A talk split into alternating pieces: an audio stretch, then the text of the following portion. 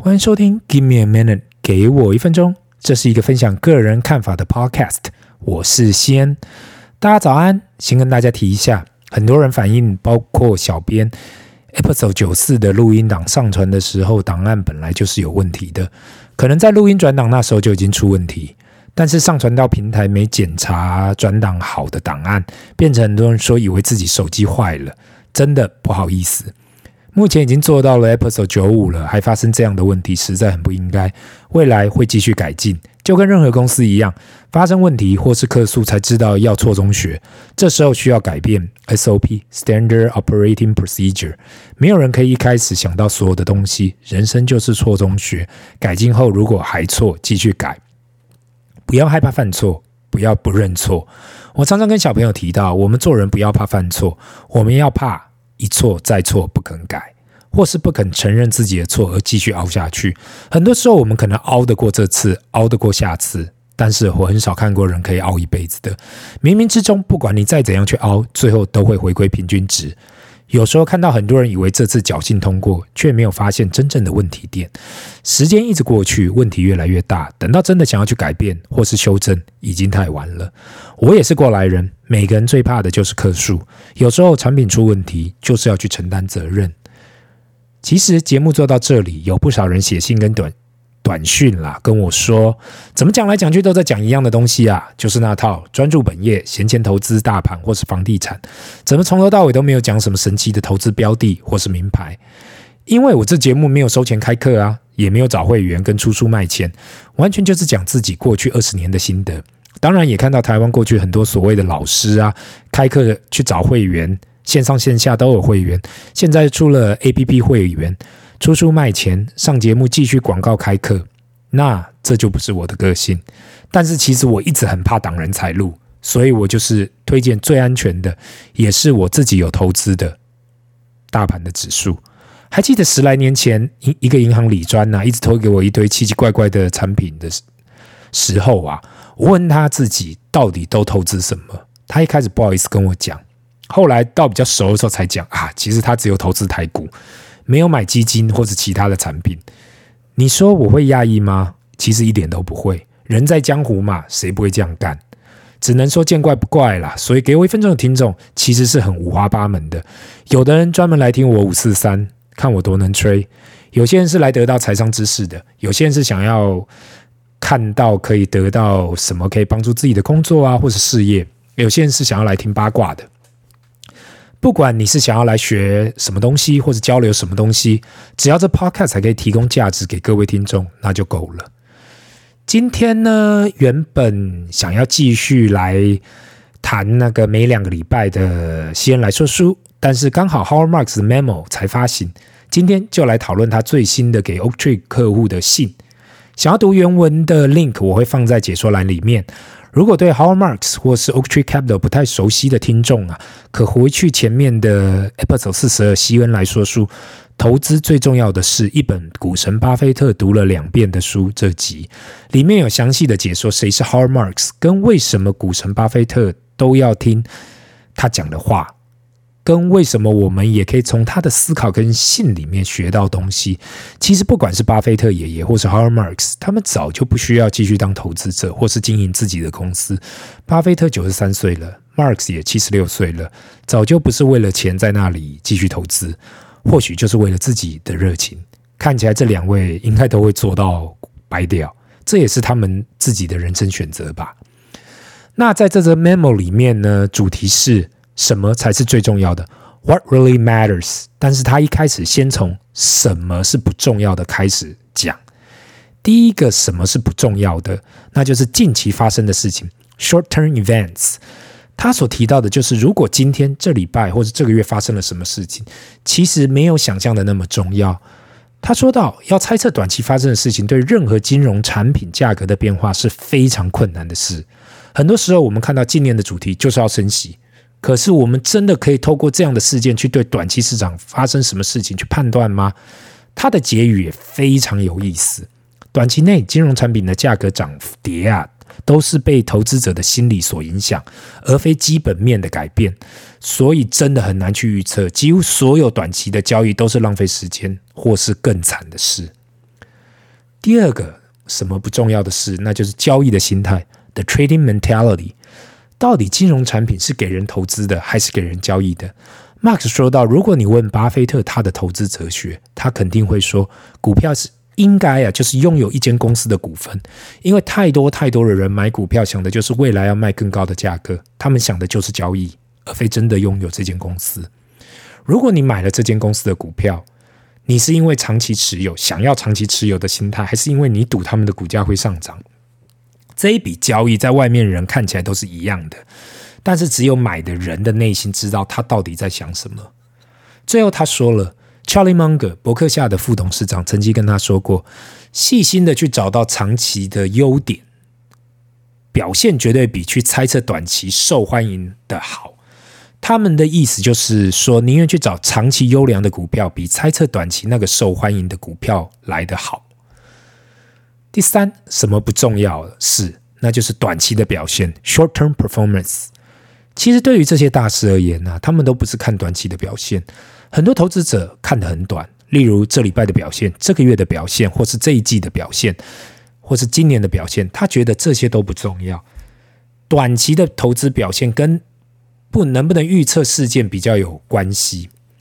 所以这一季很弱的表现呢，跟这个投资者的能力完全没有关系。如果短期表现不重要，那为什么大家还是会注意呢？他也写到，因为大家都在注意，所以变成如果没注意到，就变得很不负责任。那第四个什么事情不重要呢？那就是波动率 （volatility）。其实波动率这件事情，每个人都有不同的看法，因为很多时候我们是使用 Sharpe ratio 来去衡量风险调整过的回报率。Mark 在这里讲。大家都想要追求高报酬低风险，但是这是没有办法的。当风险被降低，最后整体报酬率也是会被降低。这段也提到，巴菲特曾说，他宁愿得到，他宁愿得到啊，lumpy 的 fifteen percent 十五 percent 的回报。这里应该是说 lumpy 的意思，应该是上上下下的意思，也不要拿到顺顺的 smooth 的十二 percent。也提到，如果投资者愿意拿到顺顺的十二 percent，是因为财务上的原因吗？还是因为心理上的原因？这 memo 已经第二次提到巴菲特爷爷，所以 Marx 也是很尊重巴菲特的。第五点，什么不重要呢？就是过度的交易 （hyperactivity）。因为他说实在很难去做好每个交易，交易费用也极高，所以宁愿少做。他也提到，他小时候有句非常受欢迎的话，叫做 “Don't just sit there, do something”。白话的意思是，不要只是坐在那里做些事情啊，去做些事情也好，就是要叫人积极一点。但是他说，投资却是相反的，不要想什么都做，就坐在那里就好了。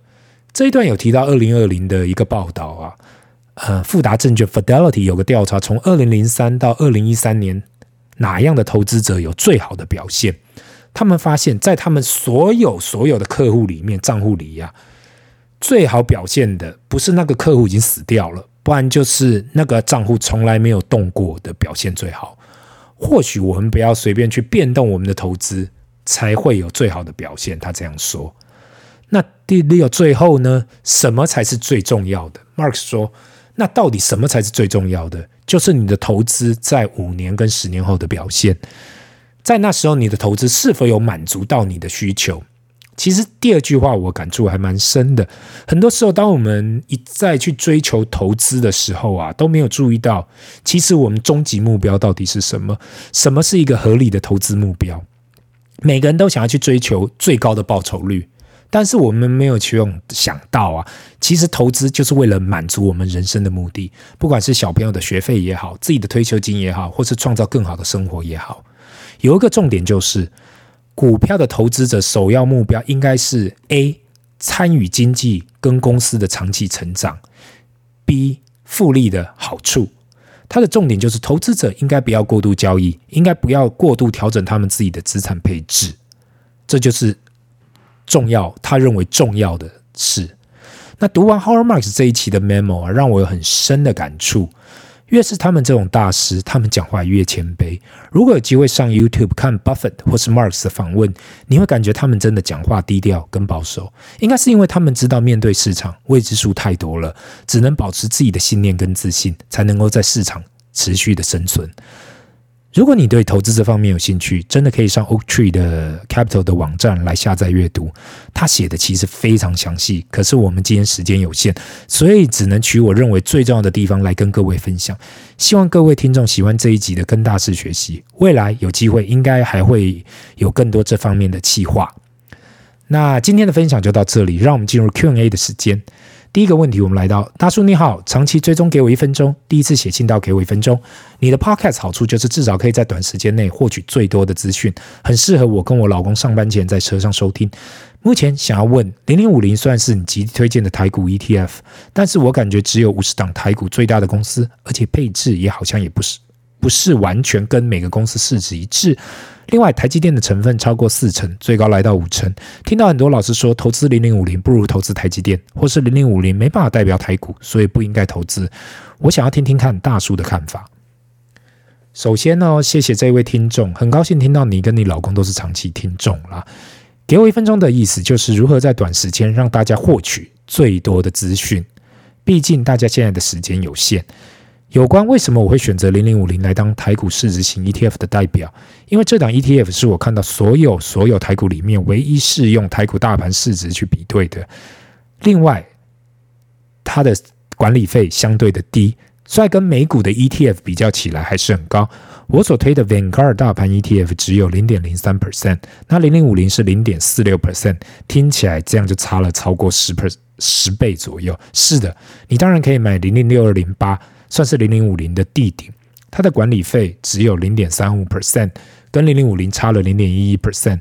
我会选择零零五零，就是因为它是第一档市值型 ETF，也是最大的 ETF，所以没有流动性的问题。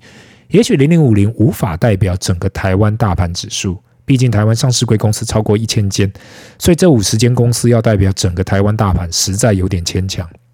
问题是，目前台湾没有更好的选择下，又想要投资台湾一市值、一市值去排列的啊，台湾大盘的 ETF，这已经是最好的选择。零零五零至少已经代表了整个台湾股票超过七成的市值，也许不是全市场，却已经接近。另外，你所提到很多老师说啊，如果提投资零零五零，不如投资台积电，这样的讲法并不是正确。全然正确啦！你想要投资大盘，就是想要有大盘里面的公司市值来配置。今天台资台积电占比大，代表的这间公司目前的市值就是这么大。如果台积电未来的市值变小，或是其他的公司也崛起了，那零零五零也会依每间公司的市值调整。如果八零年、八零年啊，或者九零年代就有了这种零零五零，那时候也会依。公司那时候的公司市值排名去排列的，台积电那时候也不会出现。没有一间公司可以一辈子都排名市值第一。如果有长期留意美股的人，大家还记得奇异公司 General Electric 吗？那个曾经在两千年呐、是世界前十大的公司，现在已经来到了第一百四十名去了，只占 S&P 五百里面的零点二八 percent。所以。投资股票大盘跟单一公司还是有极大的差异性，不能相提并论。希望以上的回答有帮助到你。今天的给我一分钟啊，今天今天的 Q&A 就到这里。如果你有什么问题想问，麻烦留言，不要忘了按赞及订阅。Give me a minute，给我一分钟，拜。